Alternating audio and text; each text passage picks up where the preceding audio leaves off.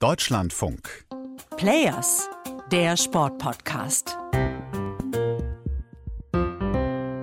Our mission here is to create entertainment. This is our mission in football. That is one of the statements that hurts us the most. Everybody. They should know that if my loved one is being killed on the street, if my people are being killed on the street, how on earth I can enjoy the soccer? How can you entertain me with the goal, with scoring here? Das sind die zwei Seiten des Irans bei dieser Weltmeisterschaft. Auf der einen Seite der iranische Trainer Carlos Queiroz, der sagt, wir sind hier in Katar, um die Leute in der Heimat zu unterhalten. Und dann auf der anderen Seite die iranischen Fans, wie zum Beispiel Sayed Kamalinia, die mit Women Life Freedom T-Shirts ins Stadion gehen und sagen, wie kann man nur an Fußball denken, wenn in der Heimat meine Liebsten auf der Straße getötet werden? Und ausgerechnet jetzt spielt der Iran auch noch im letzten Gruppenspiel gegen den Klassenfeind, gegen die USA. Und nur der Sieger qualifiziert sich auch sicher fürs Achtelfinale. Raphael Späth hier mit Matthias Friebe, der in Katar vor diesem Spiel beide Seiten hautnah miterlebt hat. Matthias, kann man sagen, dass die Stimmung derzeit bei dieser Weltmeisterschaft so aufgeladen ist wie selten? Ja, was dieses Spiel Iran-USA angeht, auf jeden Fall. Das kannst du mit Händen greifen, wie sehr die Luft knistert vor aufgeladener politischer Spannung. Und das hat sich durch diesen ganzen Tag vorab gezogen, durch alle offiziellen Statements in den Pressekonferenzen. Das war ein im wahrsten Sinne des Wortes sehr bemerkenswerter Tag. Und über diesen Tag wollen wir jetzt sprechen.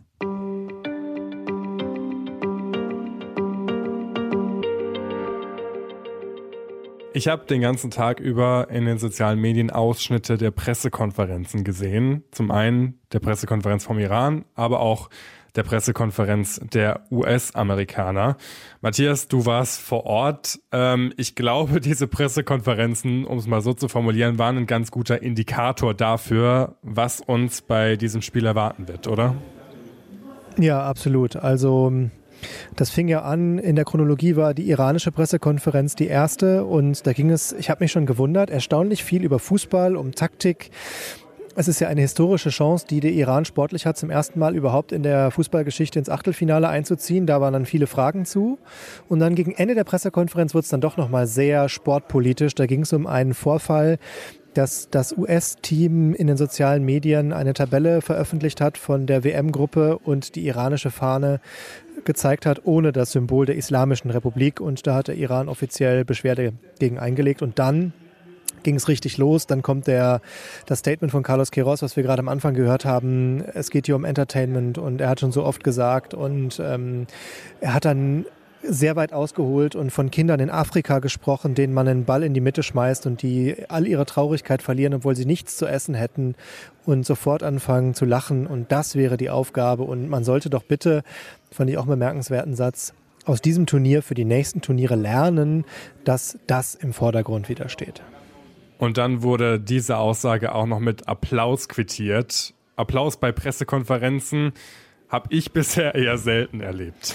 Ja, das ist gleich dreimal passiert, schon äh, als er aufs Podium getreten ist. Und nachher, nach der Pressekonferenz, sehr interessanter Moment, hat es sehr, sehr heftige Debatten gegeben unter den Journalisten. Ähm, zwei iranische Journalisten haben so ein bisschen die Erklärer gegeben, was da passiert ist und wurden dann befragt von Kollegen aus Frankreich, aus den USA. Und das wurde zum Teil sehr, sehr na, hitzig ist vielleicht das falsche Wort, aber es wurde sehr, sehr höhnisch geredet, sehr, sehr laut geredet. Und da haben die beiden iranischen Kollegen äh, erklärt, dass äh, Carlos Queiroz ein Botschafter ist für die gute Sache und dass sie ihm ihre Unterstützung damit mitteilen wollten. Und das wäre ein Statement von Mensch zu Mensch und wäre keine politische Aussage bei einer Pressekonferenz. Ich glaube, es geht nicht viel offensichtlicher, als durch diese Aussagen zu zeigen, ich bin eindeutig ein regimetreuer Journalist, der auch von der Regierung nach Katar geschickt wurde, oder? Ja, absolut. Und dann kam ein ganz bemerkenswerter Satz, den muss ich nachher äh, in der Aufnahme nochmal nachhören, aber er ist wirklich so gefallen. Einer der beiden Journalisten sagt, es hätten nicht alle iranischen Fans geboot bei der Nationalhymne, er sei schließlich Iraner und es wäre sein Land und er wüsste, was die Meinung ist und fügt dann noch an, the correct point of view, die richtige Meinung. Er bestimmt das als Iraner, worum es geht. Und die westlichen Medien sollten sich doch da bitte enthalten in Bewertungen. So you guys are obviously strong supporters of the government. We can tell that by your we answers. support Iran. We support Iran. No, sure, but when you're talking No. about the protesters, the minority, and so on, I mean, there are mass protests on the we live streets. in so- Iran, but you don't. Sure, sure, so sure. We have the point of view. No, the no. So, so the people. Sehr bemerkenswerter Moment, sehr entlarvender Moment. Und da kamen noch einige ganz andere bemerkenswerte Sachen. Das war ganz eindeutig. Da haben zwei Verteidiger des Regimes gesprochen. Die dann auch noch zur Pressekonferenz der Amerikaner gewechselt sind und dort ein paar sehr unangenehme Fragen gestellt haben.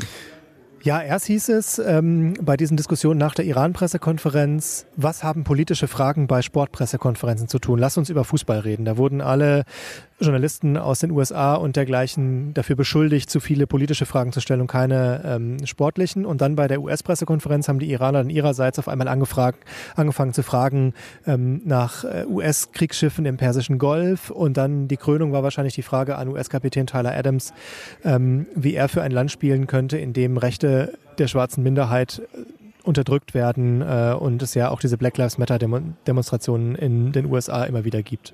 Our country is named Iran, not Iran. Please, once and for all, let's get this clear. Second of all, um, are you okay to be representing a country that has so much discrimination against black people in its own borders? And uh, we saw the Black Lives Matter movement uh, over the past few years. Are you okay to be representing the US? Meanwhile, there's so much discrimination happening against black people in America.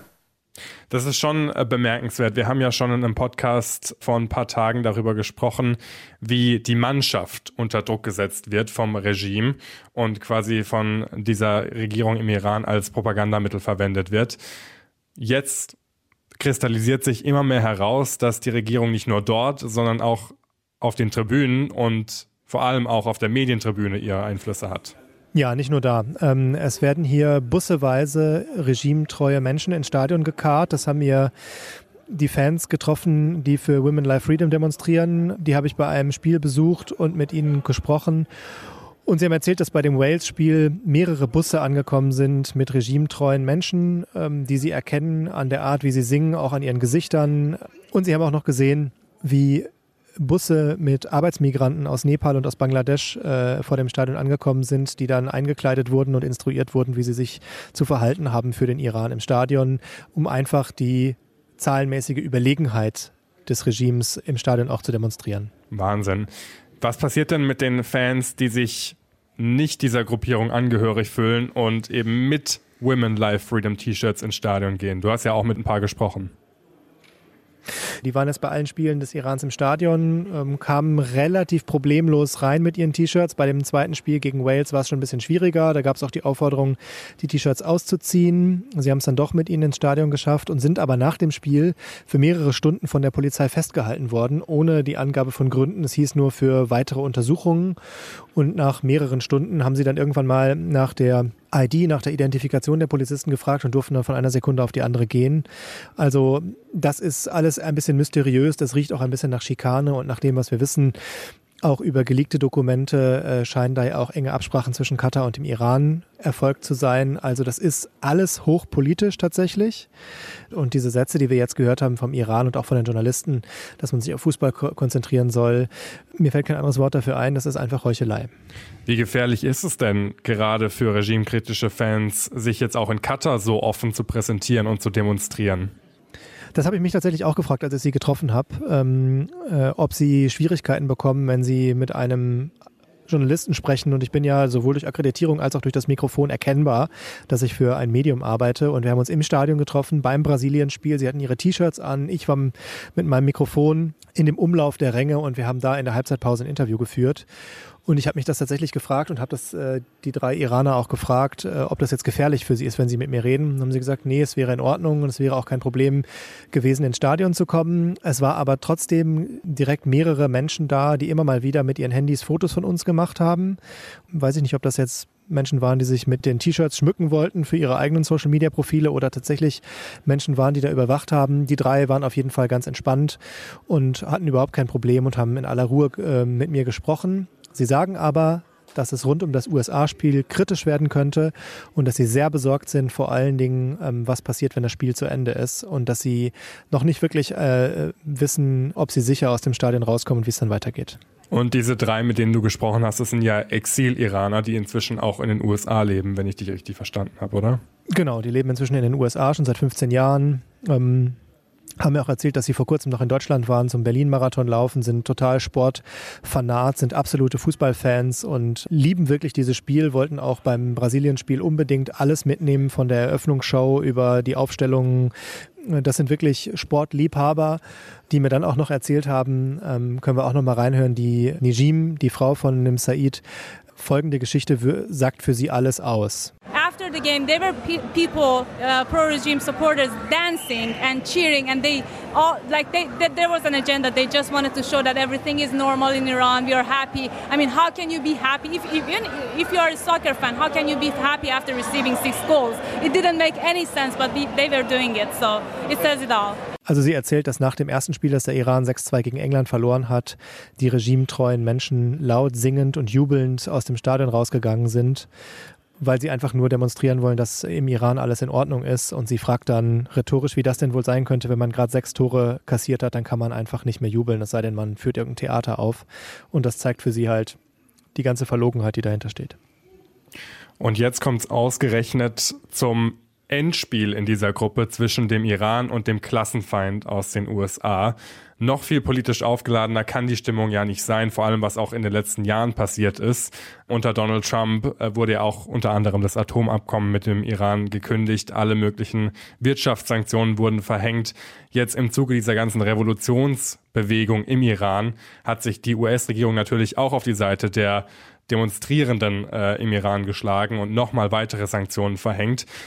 Ich frage mich so ein bisschen, dieses Duell Iran gegen USA, das gab es schon mal bei einer Weltmeisterschaft. Unser Kollege Ronny Blaschke hat da einen sehr guten und informativen Beitrag ähm, gemacht. Den findet ihr auf unserer Website deutschlandfunk.de slash Sport 1998. Da war die Stimmung eine ganz andere. Da ging es irgendwie um Entspannungspolitik. Und das kam natürlich dann auch der FIFA zugute, die das dann gut wieder für sich nutzen konnte. Damals haben auch beide Teams dann zusammen das Mannschaftsfoto gemacht. Wie verhält sich denn die FIFA jetzt vor diesem wirklich spannungsgeladenen Spiel? Ja, von der FIFA ist gar nichts zu hören aktuell vor diesem Spiel. Ähm, das wird eine ganz andere Voraussetzung haben, zumal es ja auch noch sportlich um was geht. Also der Sieger ist qualifiziert fürs Achtelfinale. Das ist ein K.O.-Spiel, kann man sagen. Ähm, dem Iran reicht sogar ein Unentschieden, aber im Prinzip kann man sagen, der Sieger zieht ins Achtelfinale ein. Zum ersten Mal für den Iran überhaupt die Chance. Das wird ein sportlich und politisch unglaublich aufgeladenes Spiel und es würde mich sehr wundern, wenn da irgendwelche größeren Zeichen passieren, gerade unter dem, was wir jetzt in den letzten Stunden hier erlebt haben in Doha. Also das wird tatsächlich brisant und knisternd sein den ganzen Abend. Der Iran gegen die USA, das wohl politisch aufgeladenste Spiel dieser Weltmeisterschaft. Wenn ihr noch mehr Hintergründe dazu erfahren wollt, dann schaut doch mal bei uns auf der Website vorbei, deutschlandfunk.de/slash Sport. Da geht es natürlich nicht nur um dieses Spiel, sondern auch um viele weitere sportpolitische Hintergründe. Und wir hören uns dann morgen wieder. Bis dahin, macht's gut. Ciao.